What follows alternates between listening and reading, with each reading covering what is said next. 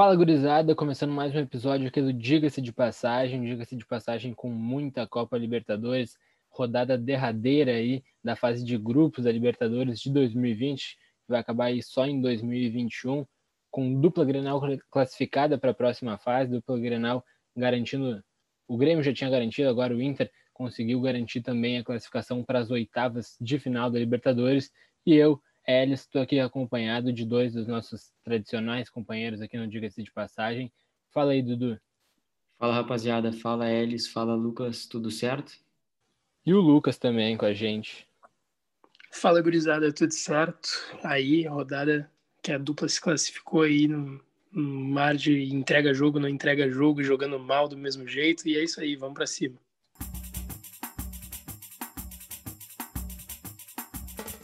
Os dois jogos que aconteceram na quinta-feira, né, foram os dois jogos que foram transmitidos no Facebook, jogo, jogos mais difíceis de acompanhar. O pessoal que transmitiu também teve mais dificuldade por ser duas, duas partidas pelo Facebook, não ter como não ter equipes no, de transmissão no estádio. E as duas partidas aconteceram ao mesmo tempo, em virtude até de alguma, algum resultado atrapalhar o, o andamento do, da outra aconteceram ao mesmo tempo, às nove e meia da noite. E vamos começar falando aí pelo Grêmio. O Grêmio que entrou em campo na Arena, recebeu o América de Cali na, na Arena. O América ainda tinha uma pequena chance de se classificar para as oitavas de final. O Grêmio até chegou a estar perdendo o jogo, mas conseguiu empate no final do jogo com o Diego Souza de pênalti. Começar então falando por, por esse jogo, pelo jogo do Grêmio. Lucas, o que, que tu tem aí para nos dizer?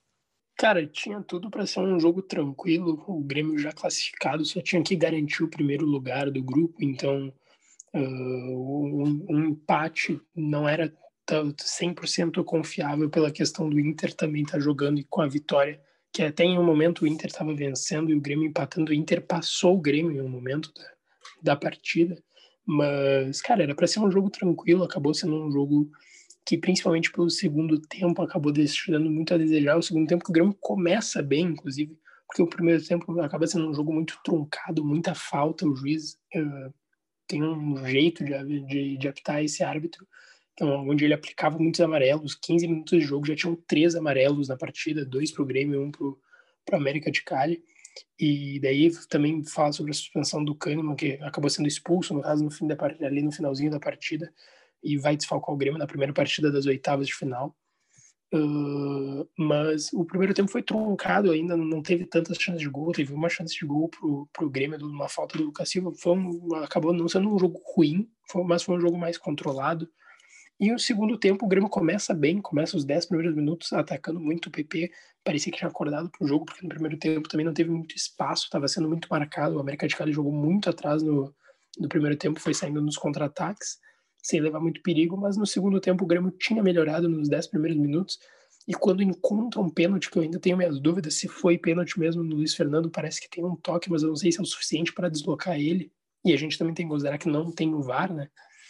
Uh, cara, eu não. Assim, tu tem um batedor oficial de pênalti que sabe bater pênalti, que se provou isso, e ele vem se provando porque ele fez gols de pênalti na, durante o Campeonato Brasileiro, durante uh, o Gauchão, na Libertadores ainda não tinha feito o gol que fez hoje, que é o Diego Souza, e tu bota o Robinho para bater. O Robinho que já teve a sua contratação questionada, tem o seu futebol questionado aqui, todo mundo sabe disso. Não tinha motivo algum para ele ter batido aquele pênalti, motivo algum para ele ter batido aquele pênalti porque, querendo ou não, o Grêmio já estando classificado, a partida era importante sim, porque o Grêmio precisava confirmar o primeiro lugar no grupo para não ter que pegar uma pedreira na, na próxima fase. Então era importante, não é que o jogo era uma baba, que era só. Porque senão ia lá, botava os guri para jogar, botava o sub-23, botava a transição, botava o sub-15 do Grêmio para jogar, se não fosse importante.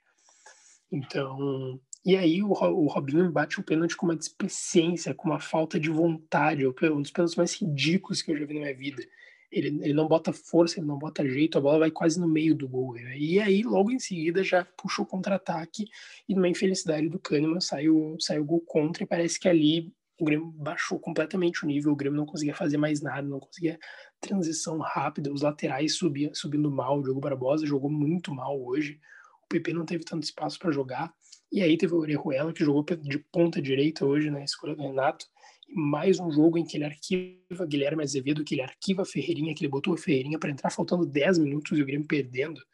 Entende? Então, assim, só prova o quanto o trabalho sendo feito é muito raso e há uma falta de convicção do treinador que é bizonha, assim, que virou patético, porque é patético tu ainda contar com o Tassiano nessa altura do campeonato, tendo o Lucas Araújo no grupo do Grêmio, aí tu tem o Guilherme Azevedo, tu tem o Ferreirinha de opção, e aí tu entra e bota um. E, tu, e é hoje, daí tu tenta testar um lateral direito na, na posição de ponta. Então, assim, tem muita coisa errada, tem muita coisa para se rever.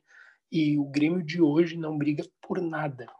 Eu falo bem sério, o Grêmio de hoje não briga por nada, por Copa do Brasil, por Libertadores, por Brasileiro, não briga por absolutamente nada com o futebol que o Grêmio vem apresentando, que é um futebol completamente burocrático e que tem uh, na sua bengala os grenais, onde o Grêmio realmente cresce, e alguns, um jogo ou outro isolado, onde o Grêmio também cresce e acaba fazendo bom, bons jogos, mas assim, casos isolados, sem ser os grenais. Então tem muito para se melhorar no time do Grêmio, muito. Importante, Lucas, ter mencionado na questão do pênalti. Eu realmente não entendi porque o Renato mandou o Robinho bater. Eu não entendi. Tendo o Diego Souza, por mais que o Diego Souza já tenha errado o pênalti nesse ano, como contra o Corinthians, é o batedor oficial. E assim, isso, o, histórico de qualquer clube mostra que tendo um batedor oficial, é muito melhor, o aproveitamento é muito melhor. O Inter, claro, tem o Thiago Galhardo, que é um exímio batedor de pênaltis, mas nos outros anos vinha, vinha falhando, vinha uh, parabenizando o aniversariante com lance de pênalti. Não preciso lembrar daquele lance do Paulão também contra a Chapecoense, né, na primeira rodada do Brasileirão em 2016, uh, 2015, não, não, 2016. E assim, o, ainda bem que o Diego Souza conseguiu fazer ali, acho que ele deu a, o recado para o Renato Uh, mas eu queria levantar um outro ponto também, Lucas. Queria saber de ti o que, que, tu achou da partida do Kahneman, porque eu tenho minhas dúvidas se essa foi a pior partida do Kahneman com a camisa do Grêmio ou se foi a contra o Atlético Paranaense por todo o desenvolver do jogo. O que, que tu me diz sobre esse lance? Ah, do Atlético Paranaense, tu diz a da Copa do Brasil do ano passado. Isso, isso.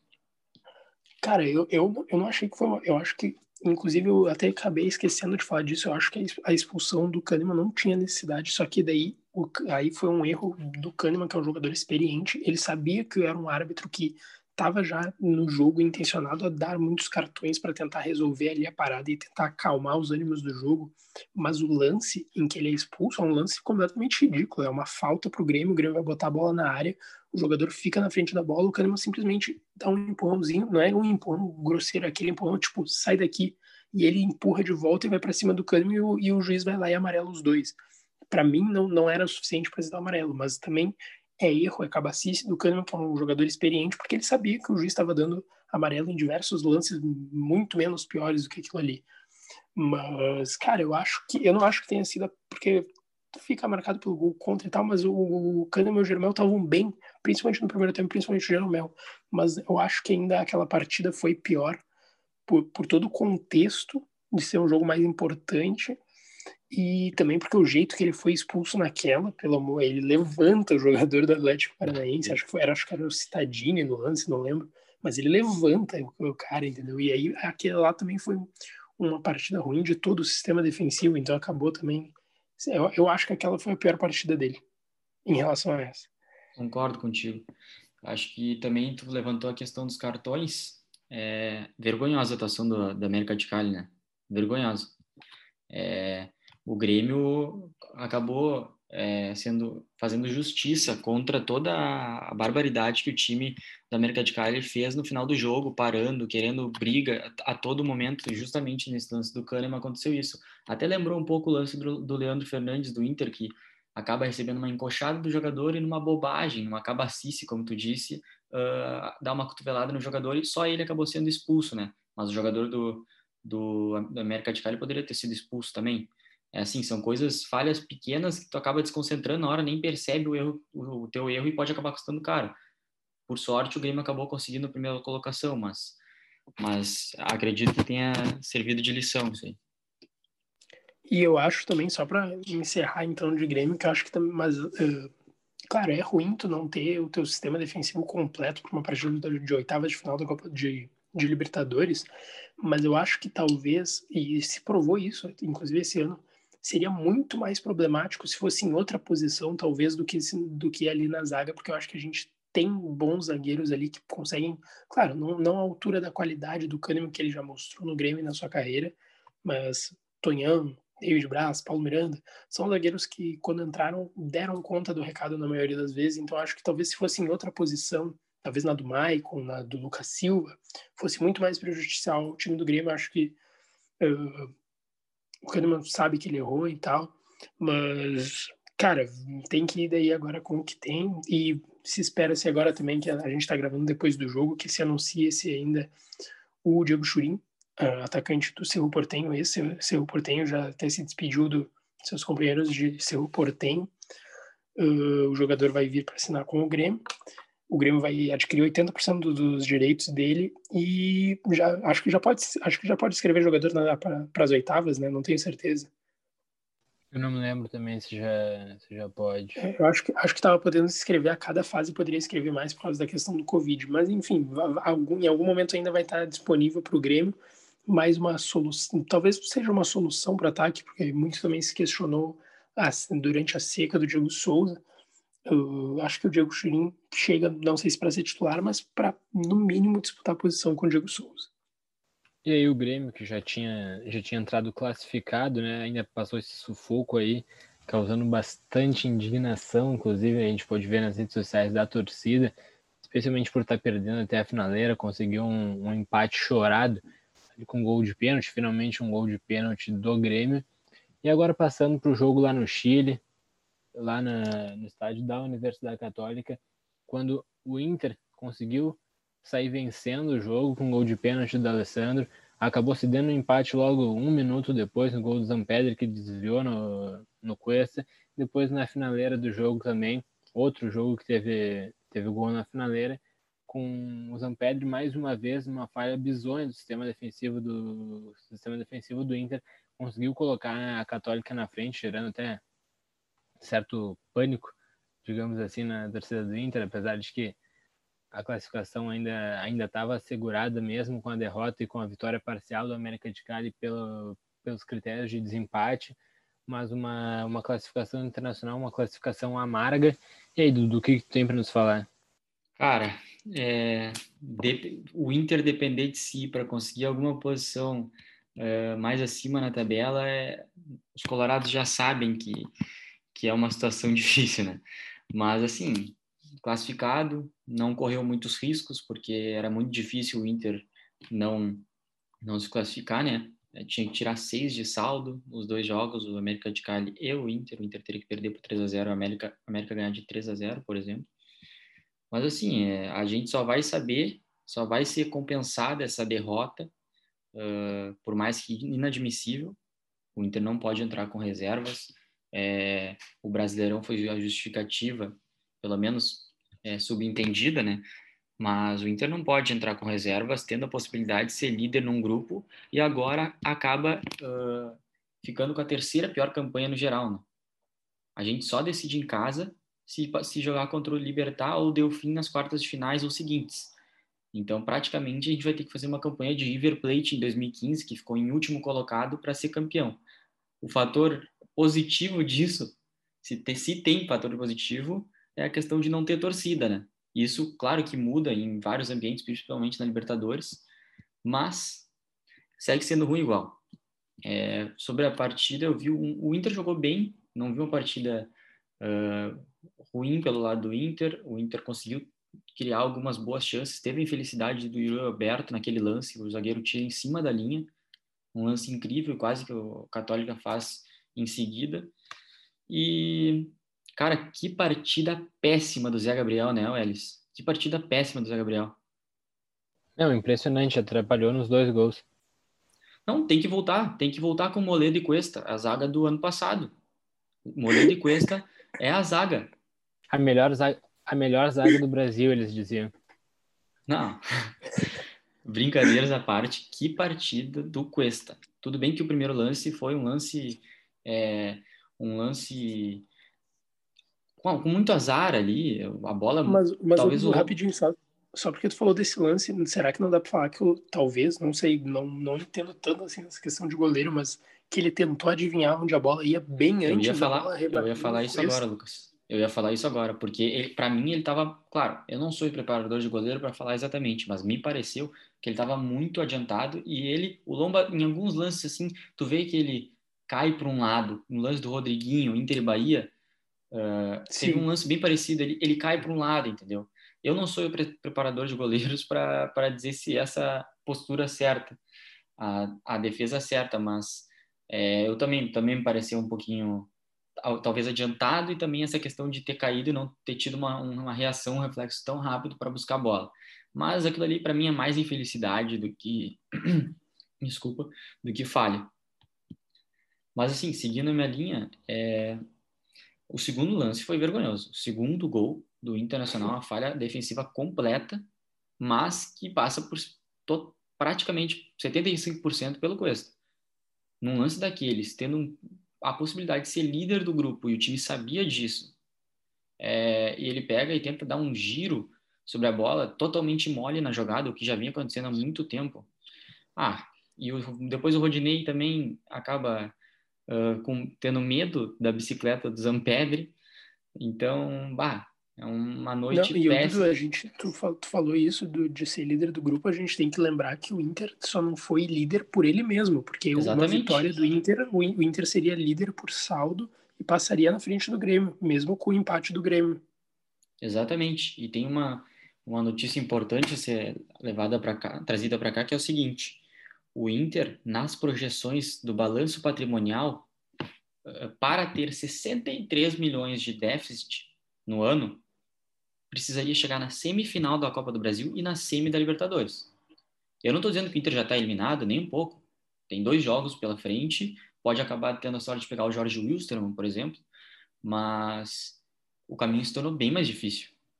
Na Libertadores, sim. Acho, acho que na Copa do Brasil é mais viável para o Inter. Não, com certeza. É, mas na Libertadores complicou um pouquinho. Claro que pode tudo pode acontecer, né? Até porque o Inter não vem apresentando um desempenho ruim, não vem, o Inter vem jogando bem, só o problema é que a escolha foi precipitada pensando contra o Flamengo, que tem mais 20 jogos de Brasileirão além desse, se eu não me engano, e acabou custando caro. Poderia ter custado, o Inter poderia ter feito um gol ali no final do jogo, em vez de ter tomado no lance do Roberto, por exemplo, e estaríamos só elogiando o Cudê. Mas temos que tratar sobre o fato, né? E o que aconteceu foi que o Inter perdeu com duas falhas muito graves, embora tenha jogado bem. Eu discordo um pouco do Dudu no que diz respeito à questão da estratégia adotada pelo, pelo time do Inter. Acho que talvez esse jogo fosse interessante, sim, usar um time um pouco mais alternativo em relação ao que vinha sendo apresentado, especialmente porque tem um jogo muito importante no final de semana contra o Flamengo. Apesar de que a gente sabe, Campeonato Brasileiro, todos os jogos são importantes e que um jogo contra o Flamengo, por exemplo, é um jogo que é totalmente compreensível que haja troca de pontos. É um jogo que é tranquilo se tiver um empate, é um jogo que é tranquilo se eventualmente tiver uma derrota. São nesses jogos que são esperados ter um resultado mais adverso, porque com certeza o Flamengo é um dos postulantes ao título e a gente sabe disso desde que o, desde que o campeonato começou. É, são duas visões. É assim sobre a questão do Inter, de, da questão de poupar jogadores e tal. É, o Inter vem poupando pontualmente e isso está sendo muito bem elogiado e com razão. Eu elogio, inclusive, o Cudê por isso. Mas, por exemplo, o Cuesta vem jogando sem parar. Poderia ter poupado ele um jogo. Outro jogador também que, que poderia ter que poderia ter jogado hoje é o Edenilson. Eu acho que daria para jogar um. O Patrick ele foi liberado para o nascimento da filha dele, né? O Bosquilha está machucado, mas o, o maior dos problemas nem foi no meio campo. O Edenilson poderia ser uma peça usada ou o Marcos Guilherme, um dos dois, por exemplo. Uh, o maior problema para mim realmente foi a zaga, mas o Cuesta ele é titular e vem falhando, então essa é uma preocupação. E o sistema defensivo como um todo, né? Vamos ser justos. Mas o Musto também, é, o Dourado poderia ter ganhado um tempo também, mas assim, são. Acho que não foi uma decisão também totalmente precipitada, mas ele, ele decidiu uh, correr esse risco. E o Inter acabou voltando, vai voltar para Porto Alegre com uma, com uma derrota bem amarga, porque sabe que poderia ter tornado o caminho muito mais fácil, né? E só, só deixa eu fazer também uma, um comentário sobre esse Zampedre, cara, que a gente vê aí jogando já no, no futebol sul-americano já uns, pelo menos, acho, pelo menos eu descobri ele, fui ver a primeira vez em 2018 ou 2018, acho que foi quando o Grêmio pegou o Rosário na fase de grupos da, da Libertadores, que ele já era um jogador chato, tem, até, se não me engano, teve um, um enrosco com o Jeromel, acho que o Jeromel não chegou a ser expulso, mas teve um enrosco com o Jeromel numa partida, e já se mostrava ser um, um, um, atacante chato, mas que sabe fazer gol, cara. E ele, ele joga, é bom jogador hoje, participou, fez um golaço ali. Não chegou a ser um golaço, mas foi um gol de, de, de atacante oportunista. Mas eu não sei como é que nunca sondaram ele por aqui, no, tanto no Rio Grande do Sul quanto nos times brasileiros, porque é um belo centroavante, o, o Zampedre. Não, mas o Inter até chegou a cogitar o Zampedre agora em julho desse ano foi bem uma sondagem bem por cima, mas realmente não teve nenhum contato assim mais mais forte. É, só vim trazer aqui um, um dado, Lucas. Zampedri, em 21 jogos, em 2020, tem 12 gols. E a gente já viu atacantes com números bem menores sendo trazidos para times brasileiros, mas números bem menores. Fora o que ele pode agregar, tá, justamente sendo esse jogador chato de puxar a marcação, de abrir espaço para quem vem pelo lado, etc. Eu acho um, eu acho um bom centroavante esse Sampedri. Acho que poderiam olhar com, com mais com mais carinho para ele no, aqui no mercado sul-americano, porque eu acho que ele tem muito mais bola do, do que para estar tá num time como a Universidade Católica, que cá entre nós não, não briga por muito sem ser campeonato chileno. Tu acha que ele tem mais bola que o Churin? Cara, é que eu, eu, eu, eu, já vi jogos do Churin, assim, teve jogo contra o Grêmio por Libertadores, mas não, não, não só vi mais por vídeo do que acompanhar ele. O Zampedro eu já vi outros jogos, do, tanto dele no Rosário, no mesmo ano que pegou o Grêmio na Libertadores. Eu acho o Zampedri melhor, eu acho que ele é mais móvel que o Churin. Eu acho que o Churin ele é mais parecido com o Diego Souza. Não é tão móvel assim. Acho que daí me agrada mais, né? Pro estilo de jogo do Grêmio, acho que pro Renato o Churin agrega mais, mas eu acho que ele que, que pelo meu gosto pessoal eu preferiria o Zampedri. Tanto que é um jogador chato. Todo mundo gosta de jogador chato.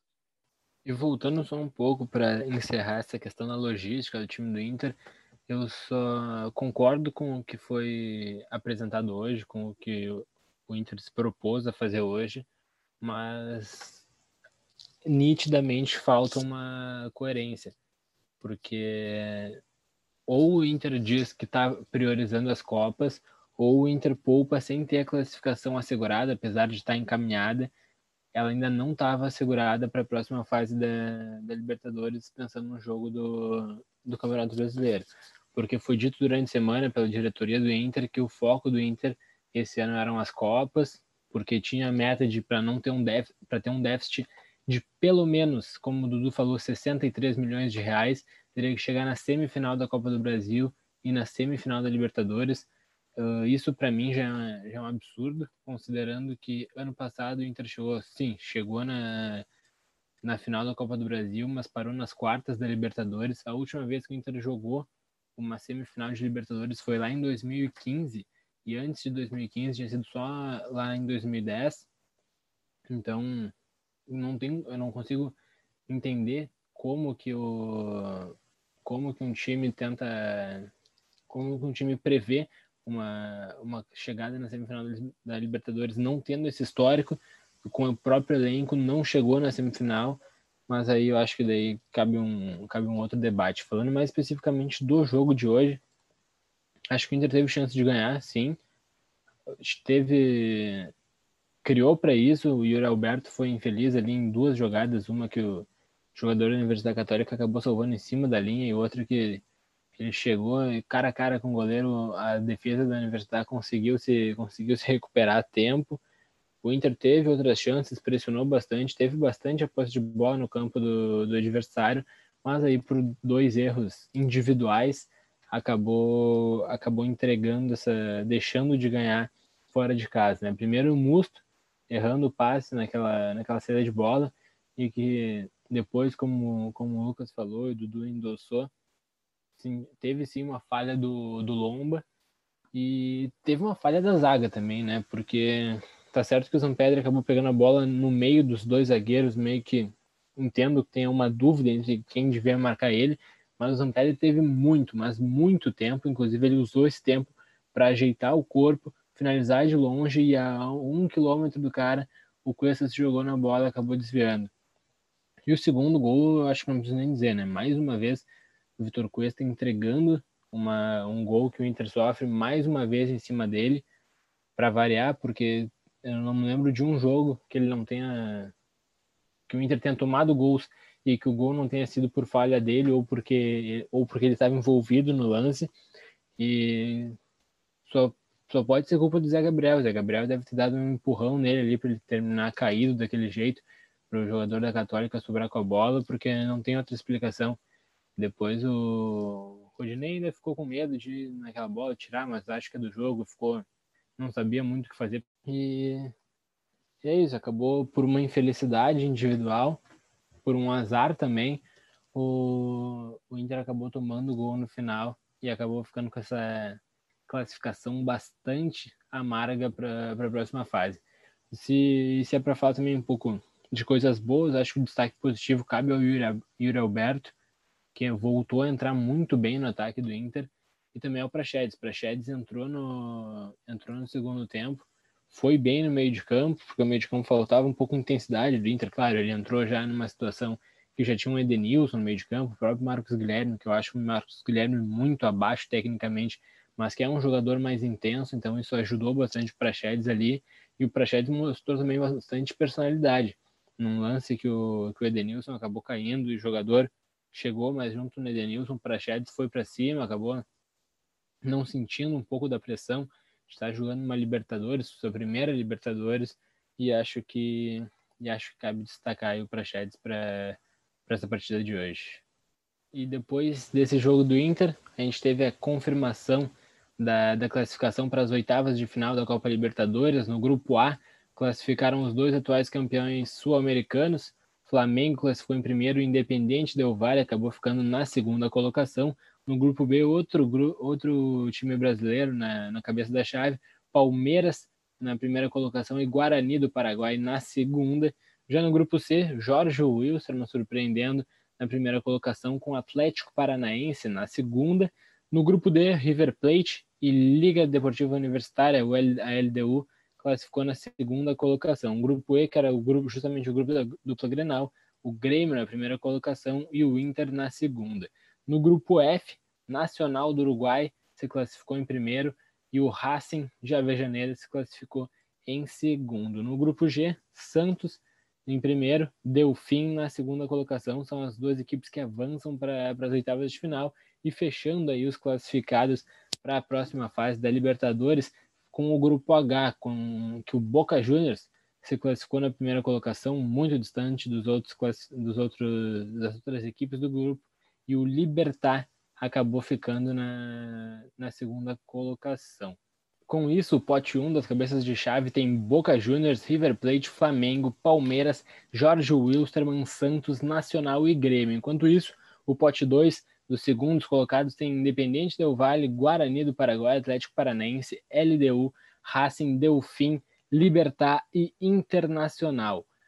Então, gurizada, vamos organizar aqui os palpites Vou começar por mim, então, nossos palpites para o sorteio.